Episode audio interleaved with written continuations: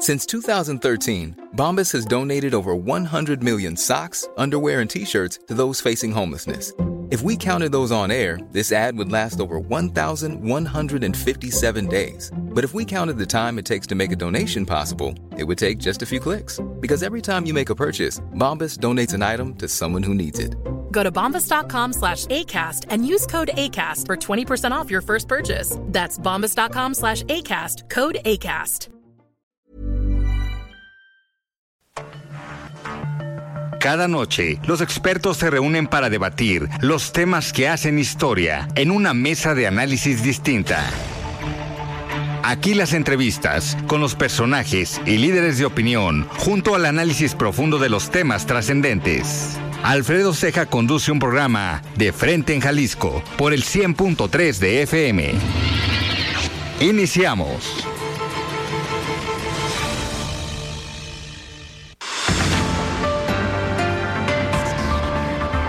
¿Qué tal? Muy buenas noches. Bienvenidos a una emisión más de De Frente en Jalisco, aquí en Heraldo Radio Jalisco. Hoy martes 28 de... Quiero agradecer como todos los días en los controles técnicos a Antonio Luna, en la producción y redacción de este espacio a Ricardo Gómez y recordarles nuestro número de WhatsApp para que se comuniquen con nosotros, el 3330 1779 66. El día de hoy vamos a tener esta mesa de análisis de todos los martes con Mario Ramos, él es ex consejero del Instituto Electoral y de Participación Ciudadana del Estado de Jalisco, y también con Mario Hueso, él es analista político y académico del ITESO. Como cada martes vamos a tener la colaboración de Sofía Pérez Gasque, ella es presidenta nacional del Consejo Coordinador de Mujeres Empresarias y también escucharemos el comentario de Raúl Uranga, la Madrid, presidente de la Cámara de Comercio de Guadalajara. Y en esta mesa vamos a tener también en entrevista a Pablo Lemus, él es alcalde de Guadalajara. Les recordamos que nos pueden escuchar también en nuestra página de internet heraldodemexico.com.mx, ahí buscar el apartado radio y encontrarán la emisora de Heraldo Radio Guadalajara. También nos pueden escuchar a través de iHeartRadio en el 100.3 de FM. Y les recordamos nuestras redes sociales para que se comuniquen por esa vía. En Twitter me encuentran como arroba Alfredo Ceja y en Facebook como Alfredo Ceja. Y también ya pueden escuchar el podcast de De Frente en Jalisco en cualquiera de las plataformas. Y ha sido un martes con bastante, bastante información. Vamos a escuchar el resumen de lo que pasó el día de hoy en la zona metropolitana de Guadalajara, en el estado y también en nuestro país. Vamos al resumen. Los hechos que hicieron noticia de frente en Jalisco.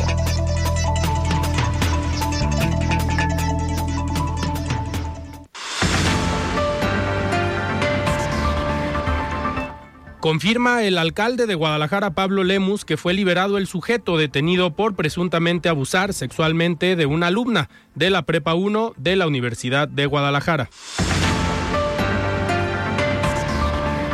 Reconoce el rector de la Universidad de Guadalajara, Ricardo Villanueva, que la seguridad en la Prepa 1 es vulnerable. Ante la propuesta de cerrar el bosque de la primavera al público durante la temporada de estiaje para evitar riesgos de incendios, el alcalde de Zapopan, Juan José Frangé, afirma estar en contra de la medida.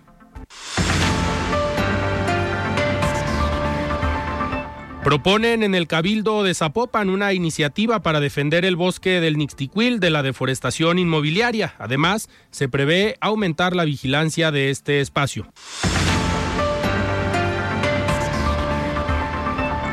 Inauguran el corredor gastronómico Torres Bodet en la zona de la avenida Chapultepec Sur, a tan solo unos metros de la glorieta de las y los desaparecidos.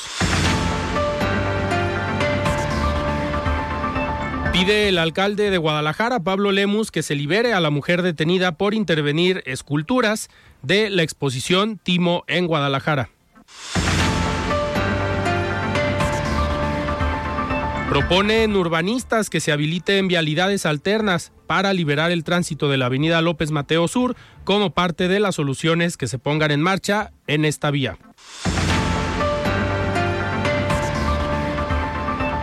Y a pesar de que la vacuna cubana Abdalá contra el COVID-19 la rechazó la Secretaría de Salud Jalisco, esta se aplicará en las clínicas del IMSS y del ISTE. El análisis de frente en Jalisco.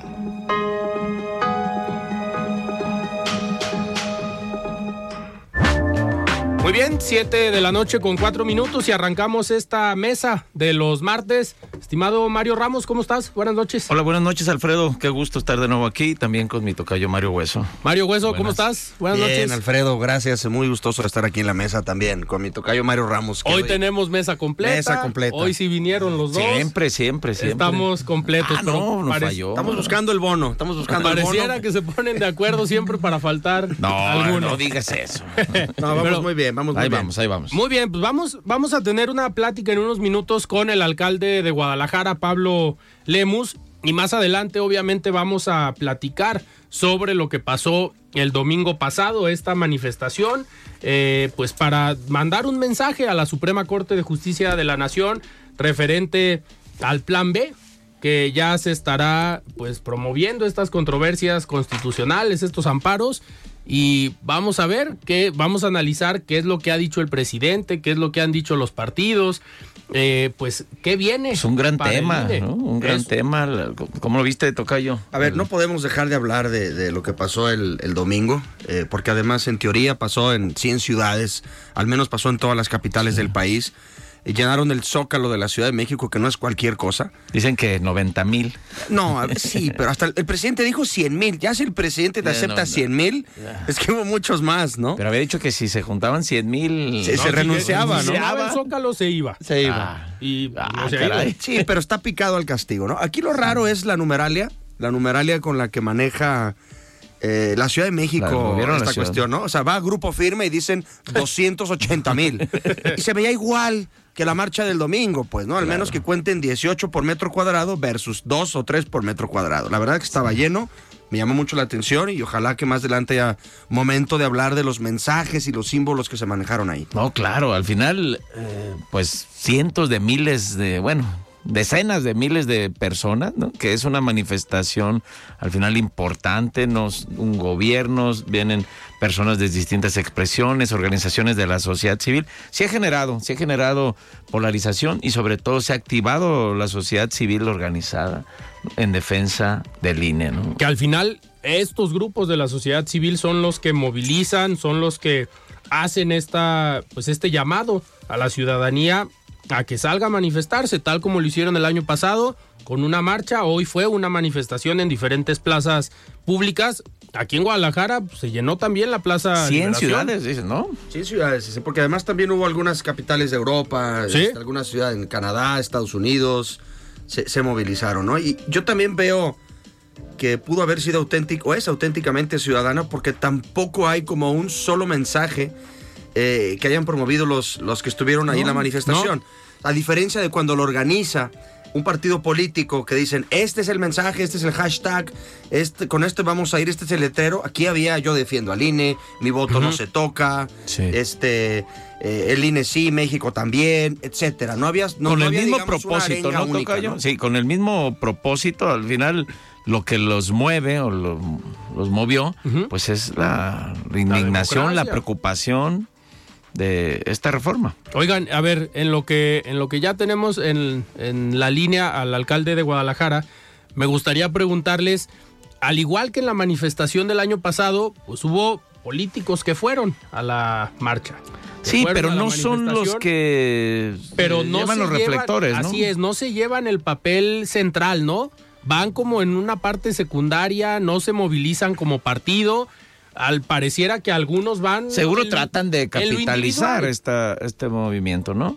Sin embargo, bueno, el orador principal la, en la ocasión pasada fue José Waldenberg, ¿no? Claro. Este, y ahora José, Ramón Cosío y Beatriz Pajés. Entonces, pues tampoco podemos decir que un partido político esté detrás. Digo, hay coincidencias. A mí no me gusta que vayan los políticos a ese tipo de marchas, porque además le das al presidente y a su movimiento, a la 4T, los pretextos suficientes para decir que estuvo politizada. Ya ven que el lunes en la mañanera de eso se trató esa cuestión.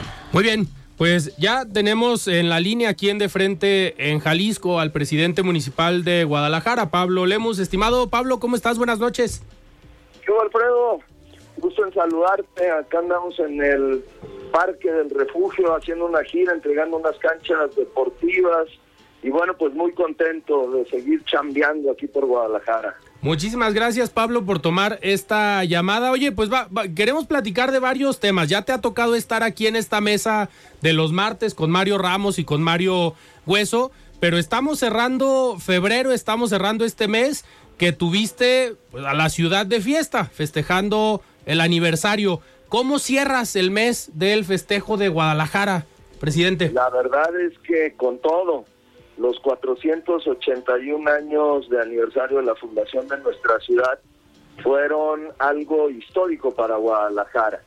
Tuvimos el Festival G de Luz, que es el festival más grande de luces de todo Latinoamérica, en el cual durante una semana, tan solo en una semana, reunimos en el centro histórico más de 2.200.000 personas que visitaron pues el centro, que vieron la reactivación, cómo pues ya está lleno de comercios, de atractivos. La verdad es que muy, muy contento. Y adicionalmente a ello, bueno, pues ligado a Guadalajara, capital mundial del libro, seguimos celebrando una gran cantidad de eventos culturales en nuestra ciudad que no han terminado, hay que decirlo, porque todavía eh, tenemos eventos por delante. El día de hoy, por la noche, alrededor de las 8 de la noche, es decir, si no me equivoco, por ahí de una hora más, estaremos inaugurando una de las obras arquitectónicas icónicas de nuestra Guadalajara, que tienen que ver con la recuperación de lo que se le conoce como el puente Gómez Tremari.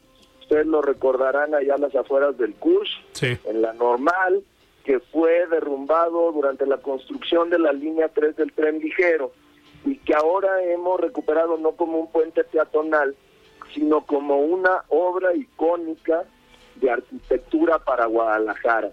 Y el próximo 13 de marzo lo habíamos previsto para el día 9, pero por el Día Internacional de la Mujer, que es el día 8, y el día 9, que justificadamente pues las mujeres eh, ese día pues lo dedican a actividades personales, porque el día 9 de marzo es el aniversario del natalicio de Luis Barragán. Entonces lo pasamos para el día 13 respetando el día 8 y el día 9. Eh, y vamos a entregar una nueva plaza, un nuevo espacio público para el centro histórico de Guadalajara. Le quitamos 5.750 metros cuadrados, el pulpo camionero, que era una zona muy conflictiva de tráfico, de smog, incluso de delincuencia también a un costado del templo de San Francisco y del templo de Aranzazú, y ahora será la nueva plaza Luis Barragán para honrar la memoria eh, pues del único mexicano ganador del premio Pritzker. Eh, Luis Barragán ha sido eh, pues elogiado a nivel internacional, tenía obra pública en distintas partes del mundo, en distintas ciudades de México, pero no en su tierra natal y por lo tanto, bueno, pues vamos a inaugurar esta Plaza Luis Barragán el próximo 13 de marzo, 5.750 metros cuadrados de espacio público en pleno corazón tapatío, con una obra monumental del maestro Luis Barragán conocida como El Palomar. Entonces los festejos siguen, siguen y seguirán. Y, todo va con la intención, presidente, parte de el pues el revivir el centro histórico que ha sido uno de tus planes de trabajo desde inicio de la administración. ¿Cómo va esta parte de la reactivación económica en el centro histórico? La otra vez que platicábamos, pues hablabas de la intención de llevar comercios, restaurantes a todo lo que era el centro, el Paseo Alcalde. ¿Cómo va esa parte de reactivación? Sí, es algo bien interesante, Alfredo, porque independientemente de las cifras que ha dado a conocer la propia Cámara de Comercio, de que las ventas en el primer cuadro de la ciudad se han cuadruplicado durante el último año, pero yo creo que más bien es la sensibilidad de la gente cuando visita el centro histórico y se da cuenta de lo que está pasando, la verdadera transformación. Incluso te puedo decir que durante la marcha del pasado domingo eh, que se celebró en Plaza de la Liberación, que hubo entre 25 y 30 mil personas.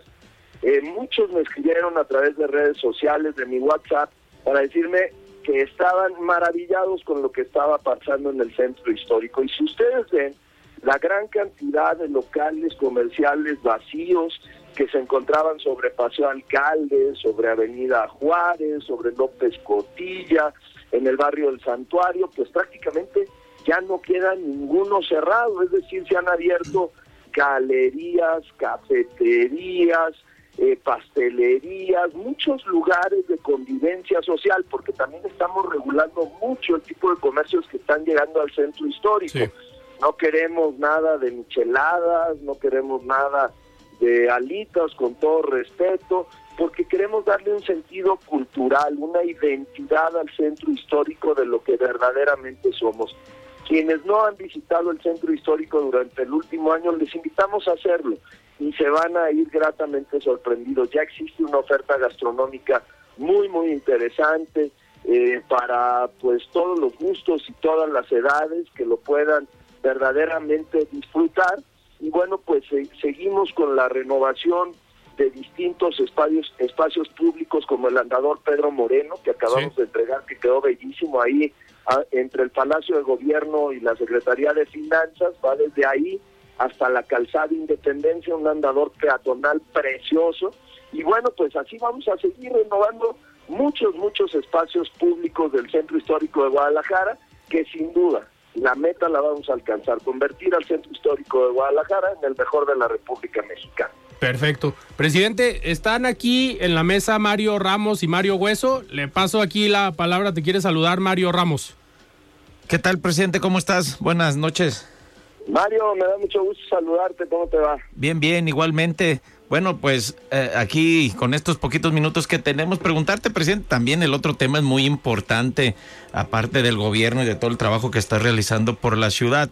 También la parte política que ha sido eh, constante en estas últimas semanas. Dice Alfredo, ¿cómo te ha ido este mes de febrero? Bueno, te preguntaría también, pareciera, por lo que nos damos cuenta en los medios, en las redes, que estas diferencias que había o, que se visibilizaban en Movimiento Ciudadano parece que quedaron atrás. ¿O qué nos puedes contar? Hoy vemos ya imágenes en las que parece que existe un poquito más de, cordialidad. ¿Cómo, cómo va cómo ese tema? ¿Qué nos puedes contar, presidente? Sí, tienes toda la razón, Mario. A partir del mes de noviembre, estas diferencias públicas que existieron, pues hemos hecho entre todos y todas un ejercicio para cerrar filas entre nosotros. La realidad de las cosas es que además de ser parte de un mismo proyecto político, también somos amigas y amigos. Y bueno, pues hemos hecho un trabajo todas y todos para recuperar esa unidad y esa visión en equipo y efectivamente se han, se han tenido distintas reuniones con actores nacionales, locales e incluso de algunas otras regiones del estado de Jalisco en ese cierre de filas.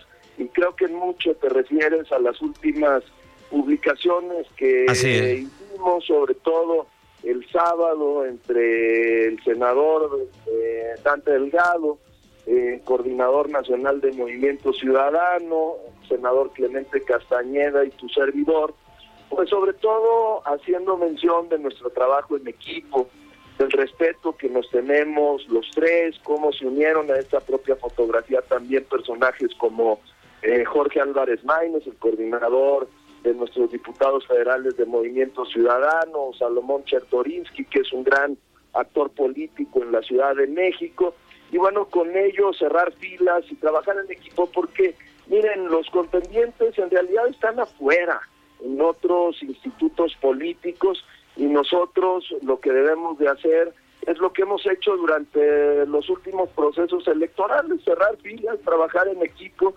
encontrar para cada quien el acomodo adecuado en su momento rumbo al 2024 y trabajar con mucha cordialidad y en eso estamos. Presidente, ahora le paso la palabra a Mario Hueso, el otro de los Marios que está aquí los martes. Gracias, Alfredo. Alcalde, buenas noches, gusto saludarte. ¿Qué tal, Mario? Buenas noches. Gracias. Oye, en ese sentido, eh, hubo por ahí un mensaje que eh, llamó mucho la atención en tus redes, tú que comunicas eh, mucho en redes, y por ahí te escuchábamos decir en días pasados que empezarías a visitar los distintos municipios del estado. ¿Qué temas vas a llevar? ¿Cómo podríamos desencriptar este mensaje como para, para entenderlo hacia dónde va, digamos, el, actor político y, el alcalde. Sí, vi el video, eh, Mario, eh, en el cual, bueno, pues se hacía el contraste de lo que había dicho en la entrevista con Jaime Barrera y lo que había sostenido con algunos ganaderos de distintas regiones del estado. Lo que te podría decir es lo siguiente, mira, y lo dejo muy claro. Lo primero es, debo de estar concentrado hoy en chamba como alcalde de Guadalajara, sin distracciones. Yo en esto estoy, hoy como les comentaba, estamos aquí en el tradicional Parque del Refugio, eh, estamos entregando obras, tengo de cuatro eventos hoy en la tarde también de entregas de obras en la zona de Pino Suárez, en la zona del Santuario. Estuvimos supervisando la plazoleta Luis Barragán, vamos a inaugurar el puente Gómez Tremario en unos momentos más. Mañana tengo un evento con policías de Guadalajara. Yo estoy concentrado en mi chamba como alcalde. Y por eso dije que no, en estos momentos no visitaré municipios. Y lo que le dije a los líderes ganaderos que nos visitaron, que les mandé regalar ahí unas tortas ahogadas, es que en el momento político indicado que hemos marcado, que es pasando las elecciones que se van a celebrar tanto en el Estado de México como en el Estado de Coahuila, y cuando inicie ya el proceso electoral formal, que será en septiembre próximo, pues claro que voy a estar recorriendo las distintas regiones del Estado, porque yo entiendo que tengo una presencia importante y un conocimiento importante en zona metropolitana, pero debo de fortalecer las distintas regiones del Estado, porque es ahí donde también se fortalece mucho, no solamente el voto, sino el trabajo con una visión completa del Estado de Jalisco. Presidente, y otra vez aquí Alfredo Ceja, eh, Movimiento Ciudadano, ¿cómo lo ves tú? rumbo al 24, ya hablando de esta, digamos, reconciliación o buen trabajo que están haciendo los diferentes eh, personajes que han levantado la mano, pero ¿cómo ves las condiciones para MC frente a otros partidos que les va a tocar enfrentar a una alianza, al parecer PRI-PAN-PRD, y una alianza posiblemente Morena Verde PT? contemplando que hoy Morena parece que está unido, al menos en su dirigencia, algo que históricamente no se había logrado aquí en el Estado. ¿Cómo ves las posibilidades para Movimiento Ciudadano? La clave y la palabra es unidad. Si llegamos unidos, nos va a ir muy bien en la próxima elección del 24. Como les describí hace unos momentos, debemos de encontrar donde somos mejores cada uno de nosotros, cada mujer, cada hombre dentro del movimiento ciudadano, con miras no solamente a ganar una elección, sino a ser gobiernos para el próximo 2024. Si logramos ponernos de acuerdo, si logramos salir de un proceso en unidad, de verdad nos va a ir muy bien en las próximas elecciones. Sin embargo, el grave riesgo que tenemos es la división si entran eh, factores de contraste, de divisionismo entre nosotros, sí existe un grave riesgo, sobre todo porque el país, desde mi lectura política en el próximo proceso del 2024, y hablo a nivel federal, se va a polarizar en dos, los que están a favor de la cuarta transformación y quienes no lo están. Y si no hay candidaturas fuertes a nivel local, Movimiento Ciudadano podría quedar atrapado entre estas dos visiones. Por eso la importancia de que tener candidatos fuertes, con amplio conocimiento entre el electorado, para que independientemente del escenario federal podamos tener una elección y una campaña fuerte a nivel estatal que llame la atención de la ciudadanía. Es decir, que si quien va a votar a nivel nacional por una opción u otra, es decir, la cuarta transformación o no, bueno, pues tenga una opción de unión, de visión y sobre todo de solidez para el Estado de Jalisco. Claro. Oye, presidente, por último de mi parte, ¿quién va a elegir al candidato o candidata a gobernador del Estado en Movimiento Ciudadano? Yo creo que tenemos que elegir entre todos. Tiene que ser un eh, proceso de acuerdos. Tiene que ser un proceso de diálogo entre los distintos actores políticos. Yo lo he dicho muchas veces, yo quiero ser el candidato de Dante Delgado, quiero ser el candidato de Enrique Alfaro Ramírez, quiero ser el candidato de Clemente Castañeda, quiero ser el candidato de Salvador Zamora, pero sobre todo quiero ser el candidato de la ciudadanía, es decir, poder tener una candidatura o unas candidaturas dialogadas, acordadas y en equipo. Quienes vamos a determinar cómo se va a guiar el proceso somos nosotros mismos, evidentemente con mucho respeto a que la decisión final la tiene la Coordinadora Nacional de Movimiento Ciudadano. Allá es donde se validan o donde incluso se eligen todas las candidaturas. Sin embargo, por supuesto, la coordinadora lo que aspira es que nosotros mismos nos pongamos de acuerdo y saquemos candidaturas de unidad, que es lo que estamos trabajando actualmente. Al, al final, eh, pues esto eh, se tiene que estar trabajando desde ahora, alcalde. Una última pregunta de, de mi parte. ¿Esta unidad la has tenido? Everyone knows therapy is great for solving problems, but getting therapy has its own problems too, like finding the right therapist, fitting into their schedule, and of course, the cost. Well, BetterHelp can solve those problems. It's totally online and built around your schedule. It's surprisingly affordable too. Connect with a credentialed therapist by phone, video, or online chat, all from the comfort of your home. Visit betterhelp.com to learn more and save 10% on your first month. That's BetterHelp H E L P. I'm Sandra, and I'm just the professional your small business was looking for. But you didn't hire me because you didn't use LinkedIn jobs. LinkedIn has professionals you can't find anywhere else, including those who aren't actively looking for a new job but might be open to the perfect role, like me. In a given month, over 70% of LinkedIn users don't visit other leading job sites. So if you're not looking on LinkedIn, you'll miss out on great candidates like Sandra. Start hiring professionals like a professional. Post your free job on linkedin.com/people today. Tenido que trabajar como presidente municipal al interior del cabildo, porque era eh, muy obvio, se veía que pues algunos integrantes del mismo cabildo pues pareciera que había algunas diferencias, pero ha sabido, digamos, unificar a los regidores de Movimiento Ciudadano y pareciera que hasta en algún momento anular a regidores de otras fuerzas políticas y no te ha costado tomar decisiones al interior. ¿Cómo va el trabajo de la unidad al interior del ayuntamiento? Y con esto terminamos. Eh, mira, Alfredo, la, la realidad, a ver, eh, y me permitiría irme un poquito más atrás. La coyuntura por la cual yo llegué a la candidatura a Guadalajara, con una planilla que ya estaba electa, eh, donde solamente entramos dos perfiles nuevos a la misma, que fue tu servidor y la síndica, pues me obligaba a hacer un trabajo político al interior Sí. del propio pleno del ayuntamiento y muy en especial de la fracción de Movimiento Ciudadano. Evidentemente, como en cualquier eh, pues asociación humana, llámese empresa, llámese partido político, cabildo, lo que sea, hay procesos de ajuste y de acoplamiento. Y esto ya lo hemos logrado.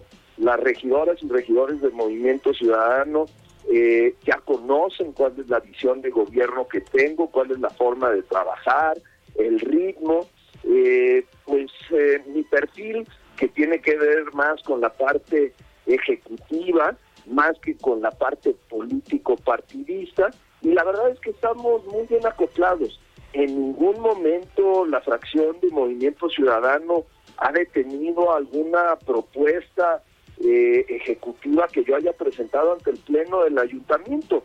Claro que ha habido diferencias, eso no lo niego y yo creo que es hasta sano que existan, pero por el contrario yo lo que he recibido de las regidoras y regidores del Movimiento Ciudadano, de la síndica y del propio secretario es apoyo en la gobernabilidad del municipio. Las regidoras y regidores me están acompañando a todos los eventos que tengo durante el día, eh, ellas y ellos están muy al tanto pues de toda la ejecución que estamos haciendo en el municipio de Guadalajara y lo único que tengo para las regidoras y regidores del Movimiento Ciudadano es agradecimiento y ofrecerles sigamos por el mismo rumbo de trabajo, de respeto, de diálogo y bueno pues de hacer equipo, porque algo bien importante y yo estoy consciente de ello es que la única forma, nuevamente, de poder llegar sólidos al 24 es estar unidos.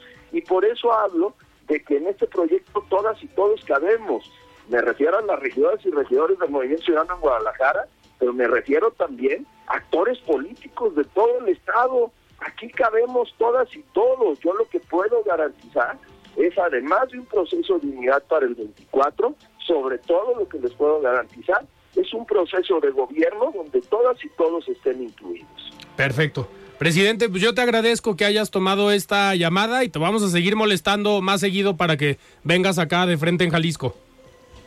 Alfredo, pues muchas gracias y a los dos Marios, de verdad muchas gracias también. Y bueno, pues eh, aquí vamos a estar siempre a sus órdenes muy enfocaditos en la chamba en Guadalajara, pero sin perder de vista lo que viene. Perfecto. Presidente, muchísimas gracias. Gracias, alcalde. Gracias, presidente. que estén muy bien. Muy bien, platicamos con Pablo Lemus, presidente municipal de Guadalajara. Nosotros vamos a un corte y regresamos. Siga con Alfredo Ceja y su análisis de frente en Jalisco por el Heraldo Radio 100.3. Mesa de análisis de frente en Jalisco con Alfredo Ceja. Continuamos.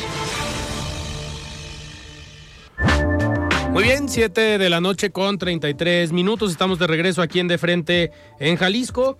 Mario Ramos, a ver, digo, platicamos ahorita con el presidente municipal de Guadalajara. Me gustaría tocar el tema de lo que comentábamos con él. ¿Cómo ves a Movimiento Ciudadano estos últimos mensajes de los que les preguntabas que se han mandado en redes sociales? ¿Sí muestran unidad o es la estrategia de comunicación, que acá Mario Hueso es el bueno para Bueno, aquí mi tocayo me dirá, pero nos dirá, sin embargo, creo que si hay un cambio radical entre las posturas que tenían. Yo creo que sí se están dando cuenta que una división entre ellos sí les vendría a complicar, ¿no? Al menos hacer una elección más competida, como apuntan las encuestas, ¿no? Yo creo que hoy por hoy, si salen unidos, tienen más posibilidades de triunfo, ¿no? Yo creo que se llamaron entre ellos a, la razón, o Dante, Enrique, no sé, pero hoy vemos muy distinto a aquellos este, esgrima que se habían estado aventando, ¿no? Mario Hueso, ¿es el discurso o realmente hay una reconciliación y se está construyendo la unidad en MC? A ver, yo, yo creo que en comunicación los mensajes son importantes y las fotografías son mensajes también. Sí. Entonces me parece que alguien esbozaba el otro día el término fotocracia, que empiezan a mandarse mensajes también por medio de las fotografías, ¿no? Unas semanas antes, el alcalde de Guadalajara con el secretario de Desarrollo Social, eh, después el alcalde de Tlajomulco con el gobernador del estado, eh, aprovechan evento tras evento para estarse mandando fotos. Yo creo que sirven hacia la unidad del partido, sirven para fortalecer, digamos, eh, esas bases o esa gente Claro. que dentro del partido le va a apostar a trabajar en ese sentido. Y cuando el mensaje es trabajando en equipo, coma, unidos en equipo, coma, trabajando en unidad, creo que ese es el llamado también que hacen por medio de los de las fotografías que al final pues eh, terminan siendo mensajes. ¿Crees que ya se reconciliaron o es ahorita en lo que se ponen de acuerdo? Mandar el mensaje de que hay unidad. Yo creo que realmente, salvo aquel episodio de noviembre diciembre, que digamos hubo exabruptos de, de muchas partes, no creo que realmente hayan estado peleados al margen de decir renuncio, me voy, me retiro, etcétera, etcétera, ¿no? A mí me parece que también ha pasado en otros partidos políticos. el Una PAN, el diferencia PRI, de que hay diferencias. un tema, una coyuntura. de una coyuntura y demás, y uno quiere ser, el otro también, pero al final son políticos profesionales, entonces acaban poniéndose de acuerdo, eh, este, y creo que todo va a apuntar hacia allá. Yo creo que falta muchísimo todavía para esas definiciones, pero pues interesante los mensajes que se mandan, ¿no? A ver, ahorita en la entrevista comentaba Pablo Lemus que la decisión final se pudiera tomar desde la coordinación nacional.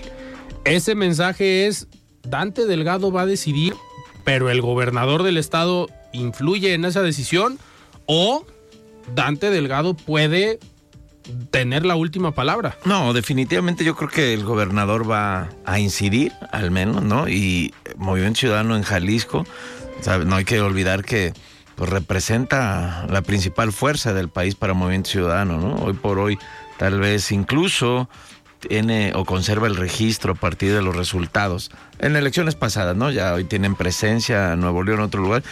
Creo que lo dice el presidente y claramente quiere ser el candidato de todos los de Jalisco. Sin embargo, pues la coordinación nacional, Dante Delgado, va a influir completamente en esa decisión. Y bueno, a ver, por todo lo que observamos, vemos, sabemos que hay un grupo cercano al gobernador, ¿no? Este, yo no descartaría para nada a Clemente Castañeda como candidato, ¿no? Y sin duda tiene más afinidad con el propio gobernador o con otros personajes del gobierno del estado. No quiere decir que no, que ya con esto estén eliminadas las posibilidades de Pablo, pero este, pues al final son grupos distintos, ¿no? Pues están dentro del mismo partido pero este tren tienen una historia y un origen distinto. Y también una buena comunicación con Dante Delgado. Al final está en México. Fue coordinador nacional también. Y quien prácticamente da el banderazo de salida a Clemente pareciera que es Dante Delgado en esa entrevista de hace un par de semanas. Sí. Sí, por supuesto, que ahí puso otra vez a Clemente después de la encuesta de Mural, que puso a varios, eh, digamos, ahí en, en el epicentro de la información, ¿no? Sin embargo, también hace falta muchas cuestiones. Hay que ver si MC termina yendo solo o no aquí en Jalisco. Eh, la semana antepasada le preguntábamos a la presidenta del PAN si podía haber alianza con MC o no, y ella dijo que era independiente de lo que fuera a suceder a nivel nacional, que les dieron como ese, esa luz verde. Eh, el gobernador en su mensaje del sábado en este evento organizado por Confío en México, ¿sí Confío en México? Sí, la que preside Chava Cosío. Chava política. Este, ahí también dijo pues que las definiciones vendrían después de, la elección de Domex y de Coahuila. El propio alcalde ahorita de Guadalajara nos lo confirmó. Entonces creo que falta mucho también para, para ver esa situación, ¿no? O sea, con qué tantas fuerzas llega el partido, si va solo, si va aliado, eh, si va con un pan disminuido o si va con un pan que jueguen en lo local juntos, etcétera, que digamos le, le, haga más sencillo el camino. Además en este tiempo se pueden activar y poner a trabajar los demás, ¿no? Si tenía una ventaja por ser alcalde, ¿no? Los reflectores están puestos en la capital yo creo que veremos más activos a los otros eh, personajes del movimiento ciudadano, hombres, mujeres que aspiran y que también pueden ser propuestas viables, ¿no? Oigan, y este factor que puede a lo mejor unificar a estos diferentes grupos, ahorita comentaba Mario Hueso de este evento que se dio el sábado en Expo Guadalajara, organizado por Confío en México, donde el gobernador da una conferencia sobre el rumbo o el futuro que tiene eh, Jalisco. Eh, ante más de cuatro mil personas. Eso al final también es un evento fuerte que manda un mensaje el gobernador, un mensaje de que trae fuerza, que tiene capacidad de convocatoria, a pesar de encuestas que pueden ubicarlo no en una tan buena evaluación a nivel nacional, pero al final la convocatoria dentro de Movimiento Ciudadano y algunos otros sectores pues parece que la tiene fuerte aquí en Jalisco. Estuvo el mismo alcalde de Guadalajara, diputadas, diputados locales, federales, sindicatos, organismos empresariales, estuvieron personajes también gente de otros partidos, políticos del PAN, del PRI, también. A ver, eso también está mandando un mensaje, digo, yo se tomaría también como un posible eh, destape, ¿no? Yo creo que sí, al final sí se manejó esta información, ¿no? Los medios recogieron esto, independientemente habló del rumbo de Jalisco y las redes sociales de todos los asistentes, de sus colaboradores o compañeros aliados, manejaron este tema del rumbo. Sin embargo, eh, yo creo que el otro mensaje, ¿no? Eh, más implícito que explícito es, pues no se descarta y sí contendería por la presidencia de la República. Hay un destape, ¿no? Ahí, o al menos este. Un predestape. Un predestape, ¿no? que también hay que decir que es el espacio de Chava Cosío. confío, pues, ah, se ha caracterizado. no, y tiene muy buen nivel de convocatoria. Sí, sí, de, políticos de primer nivel a nivel, nacional. Aquí también lo que mencionaba Alfredo, pues llevando eh, gente del poder eh, judicial, gente del poder legislativo, empresarios de otros partidos, este y demás. Gobernadores. Gobernadores. O sea, me parece que, el mensaje estaba puesto que es hay fuerza aquí, ¿no? Y no se descarta, ¿no? Y el dos, si voy a competir, solamente va a ser para ser eh, candidato a la presidencia, ¿no? ¿Cuándo lo decidiré? Pasando la elección del Estado de México. ¿Qué significa eso? Que puede ser en julio, en noviembre, en diciembre, o hasta enero, febrero del año que entra pero es, digamos, las, las coordenadas que él mandó. A ver, ¿de qué dependerá que pasando las elecciones del Estado de México y Coahuila tome la decisión de si sumar, de si levantar la mano y de si jugarla? Eh, ver posibilidades de que MC vaya en una alianza o ver qué tan desgastados quedan los otros partidos que a lo mejor obligue a la alianza PRI-PAN-PRD a decir nos pusieron una paliza en Estado de México y Coahuila y sí necesitamos a un actor que por lo menos traiga un discurso diferente, que es lo que hemos analizado nosotros aquí de la alianza PRI-PAN-PRD, faltan los personajes. Claro, yo todavía creo que Movimiento Ciudadano va a ir solo en la contienda, ¿no? para ¿El 24? Del 24. La federal. La federal, ¿no? Al final vemos que la alianza PRI-PAN-PRD más o menos está sólida. Movimiento Ciudadano ha dicho una y otra vez que si va el PRI no, no iría junto. Claro, puede cambiar esto.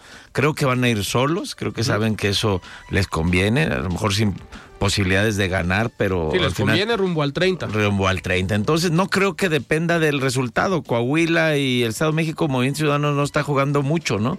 Eh, sabemos que son elecciones que pueden estar un tanto cerradas. Yo creo que es para ganar tiempo.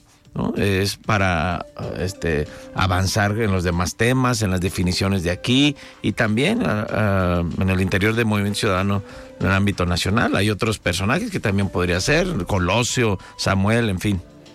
Mario. Gracias. Yo vi un riesgo ahí. Hay que ver cómo le va a Movimiento Ciudadano en Estado de México y en Coahuila. En Coahuila creo que no hay ni candidato. Eh, complicado. Está complicado. Hay que ver también si no resulta ser marginal su votación en estos estados. Claro. Porque ahí también te va a decir que esta apuesta de MC de no me sumo a la alianza lo margina del voto anti-morena. ¿no? Entonces creo que va a ser un muy buen eh, campo de experimentación, el Estado de México y Coahuila para la apuesta de Movimiento Ciudadano rumbo al 24.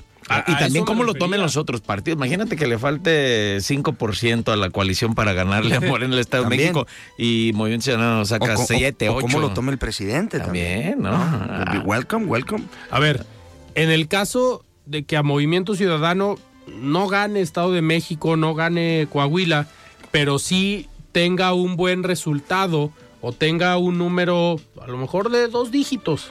Que ¿Quién? ¿Movimiento en dónde? en algún estado. No, me en, teniendo en, Coahuila o Estado de México. teniendo ese escenario, que Juan Cepeda en el Estado de México. 20, no, no, no, no. Vamos apostándole. Es, que, no, dos dígitos me refiero a 11, 12, sí, pero, 13 pero en las encuestas que hay ha ido bajando. Claro. A 15. Y yo creo que se va a desplomar al final la contienda. Cierra y voto útil. No pero a ver, imagínense ese escenario. Movimiento Ciudadano de todos modos le alcanza para jugar solo?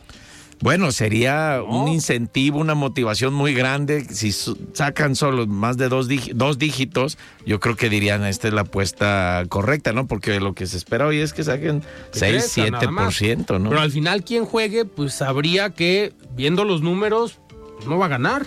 Pues va a ser un gran laboratorio el Estado de México y Coahuila, ¿no? Sí. Para, para Movimiento Ciudadano en particular. Y también para la Alianza. Y ahí yo creo que el gobernador, ahí es donde va a tomar la decisión y decir, a ver, no voy a jugar a perder. Pero ¿tú crees que se deba, que, que, realmente el gobernador esté esperando a ver qué ocurre?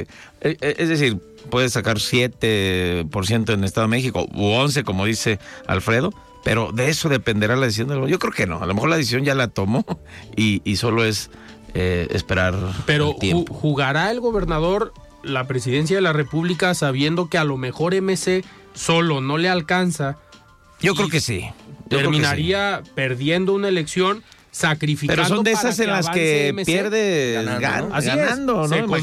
Se, consolida, como un liderazgo a lo mejor nacional de MC. Crecería en presencia en diputados, ¿no? en senadores, alcaldías a lo mejor renueva la gobernatura de Jalisco, a decir por las últimas encuestas.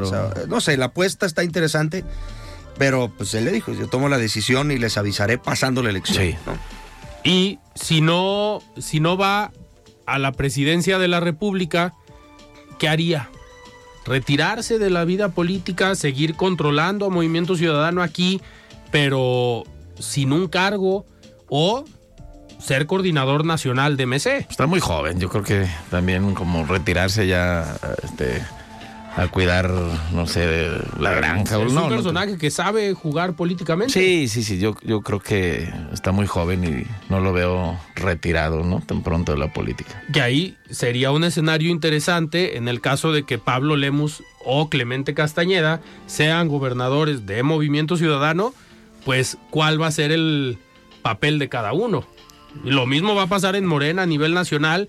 Si se va Andrés Manuel López Obrador, pero llega Dan Augusto, pues al final, ¿cómo van a, cómo van a jugar eh, con el anterior? Lo mismo le va a pasar a Morena. Sí, a ver, eh, creo que él, en su mensaje del sábado dijo, si no es candidato a, a presidente, no, no, no quiero ser candidato a ninguna Así otra es. cuestión, ¿no? También coincido en que para mí no pasa nada si un político se descansa tres o seis años. Él también, Enrique Alfaro, cuando pierde la elección contra Aristóteles en el 2012, pues tiene un lapso de tres años donde eh, se rehace, toma fuerzas, viene Alianza Ciudadana y todo lo demás, y retoma, digamos, sus Claro. banderas y llega con muchísima fuerza al 2015. Entonces, también coincido con mi tocayo cuando dices muy joven, ¿no? Y, y también hemos dicho aquí muchas veces que un político cuando, mientras respira, aspira también a algo. ¿no? Así es. Oye, Mario, antes de despedirnos, vamos a escuchar los comentarios del día de hoy. Vamos a escuchar primero el comentario de Sofía Pérez Gasque. Ella es presidenta nacional del Consejo Coordinador de Mujeres Empresarias. Estimada Sofía, ¿cómo estás? Buenas noches.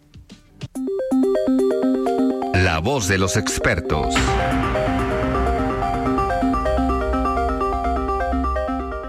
Gracias nuevamente para el espacio del Consejo Coordinador de Mujeres Empresarias. El día de hoy quiero hablar sobre el Día Internacional de las Niñas en la Ciencia. Hoy en día sabemos que las mujeres nos estamos quedando atrás en la formación de habilidades relacionadas con la ciencia, la tecnología, la ingeniería y las matemáticas, o STEM por sus siglas en inglés.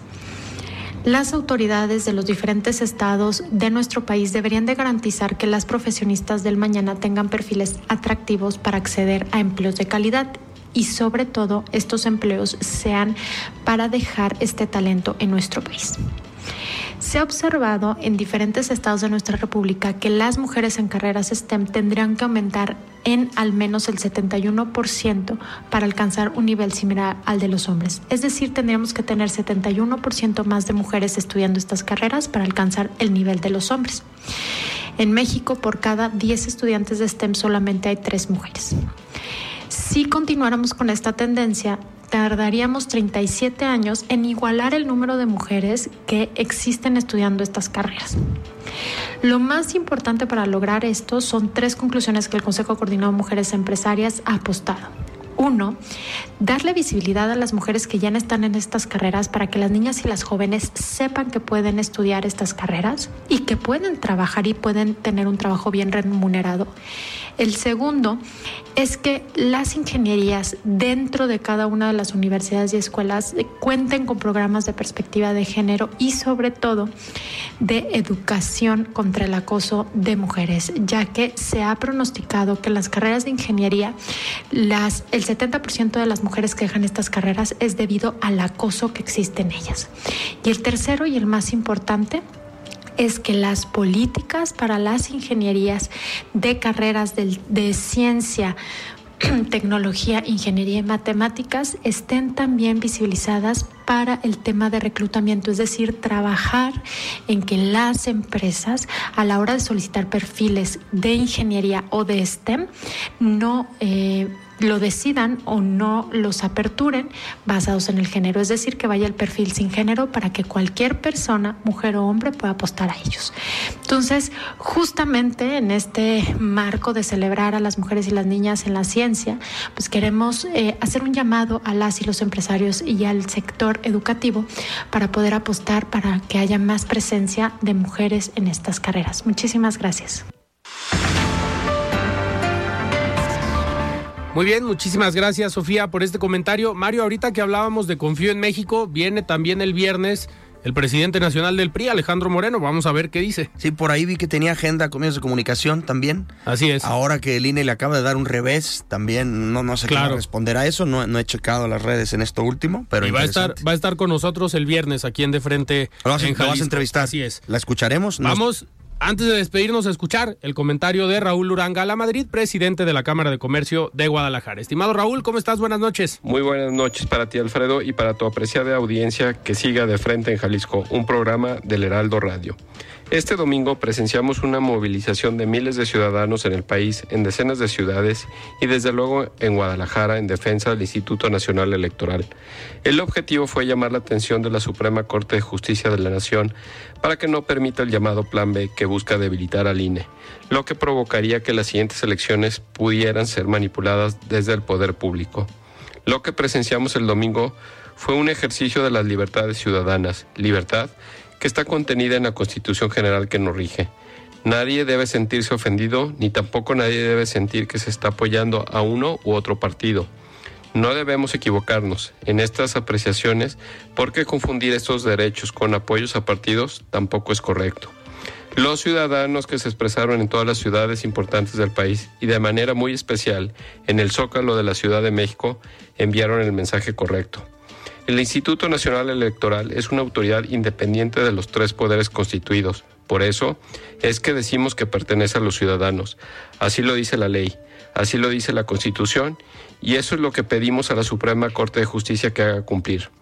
Los más jóvenes que no conocen lo que significó para el país tener reglas débiles o inexistentes para las elecciones, eso provocó que México siempre viviera en el rezago democrático. Eso no debe de volver a suceder. El INE se encuentra además en un proceso de renovación de algunos de sus integrantes del Consejo General. Debemos estar atentos a que transcurra con la mayor transparencia y búsqueda de los perfiles profesionales más aptos. Estoy seguro que todos los mexicanos queremos vivir en un ambiente de libertad y civilidad para nuestra democracia. Antes de finalizar, me gustaría reiterarles la invitación para que conozcan y participen en los eventos del 135 aniversario de la Cámara de Comercio de Guadalajara Sigamos más juntos y más fuertes. Hasta aquí mi comentario, Alfredo. Que tengan una excelente semana, todas y todos. Nos escuchamos el próximo martes. Muchísimas gracias, Raúl, por este comentario. Mario, nos despedimos. Muy buenas noches. Muchas gracias. Nos la quedamos, Alfredo. Muchas gracias. Muy bien, nos escuchamos el día de mañana. Yo soy Alfredo Ceja. Muy buenas noches. Alfredo Ceja los espera de lunes a viernes para que junto con los expertos y líderes de opinión analicen la noticia y a sus protagonistas. Esto fue De Frente en Jalisco, otra exclusiva de El Heraldo Radio. Hey, it's Danny Pellegrino from Everything Iconic. ¿Ready to upgrade your style game without blowing your budget? Check out Quince. They've got all the good stuff shirts and polos, activewear, and fine leather goods all at 50 to 80% less than other high-end brands. And the best part? They're all about safe, ethical, and responsible manufacturing. Get that luxury vibe without the luxury price tag. Hit up quince.com slash upgrade for free shipping and 365-day returns on your next order. That's quince.com slash upgrade.